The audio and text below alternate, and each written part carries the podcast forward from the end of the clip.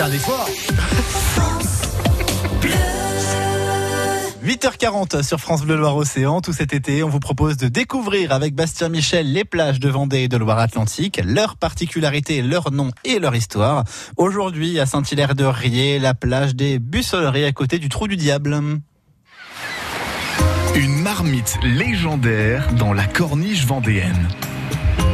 À partir du chenal de Saint-Gilles-Croix-de-Vie, en longeant l'océan en direction du nord, nous arrivons, après seulement quelques centaines de mètres, à Saint-Hilaire-de-Riez. Nous sommes ici au tout début de la corniche vendéenne, côte rocheuse, vestige de l'ancienne île de Riez, autrefois détachée du continent. Parmi les nombreuses criques de Saint-Hilaire-de-Riez, on découvre la plage des Bussoleries. Elle se trouve tout près d'une arche de schiste creusée dans la roche par l'érosion.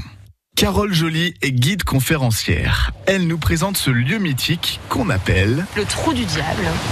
Ce qui est assez impressionnant quand la marée est haute, on aperçoit en fait l'eau qui vient jaillir euh, au cœur de l'excavation. Ça fait comme une marmite, hein, l'eau bouillonne.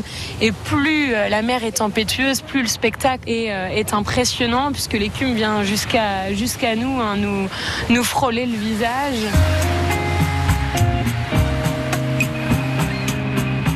Et il n'y a pas qu'à marée haute que le trou du diable a des secrets à nous dévoiler. À marée basse, on peut découvrir euh, en dessous hein, de, du trou du diable une grotte. Et de cette grotte, euh, dit-on, euh, il y aurait un souterrain qui permettrait de, rejoindre un château qui se trouve juste derrière, le château de Remember.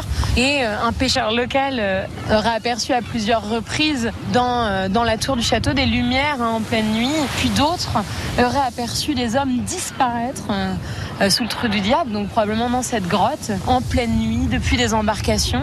Et le dernier fait troublant, c'est qu'en 1940, au moment où les troupes allemandes arrivent et viennent occuper la côte, directement, ils réquisitionnent le château de Remember en disant que ce château appartient à un Allemand. Alors que ce château appartenait, en principe, au comte de Marquois, lui qui aurait quitté le pays juste avant la Première Guerre mondiale.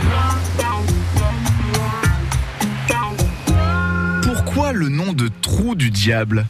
Il y a plusieurs théories là-dessus, dont une qui dirait que le diable serait encore aujourd'hui enfermé ici et qu'il serait surveillé par cinq moines qui auraient été transformés en pierre. Alors ces cinq moines, on les trouve un peu plus loin, un peu plus au nord de la corniche, près de Sion.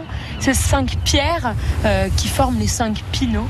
Et donc ces cinq pinots seraient des moines qui ont été transformés en pierre pour pouvoir surveiller le diable qui serait enfermé à cet endroit-là. Les légendes autour du trou du diable au bord de la plage des Bussoleries à Saint-Hilaire-de-Riez. C'était la guide conférencière Carole Joly qui ajoutait son grain de sable.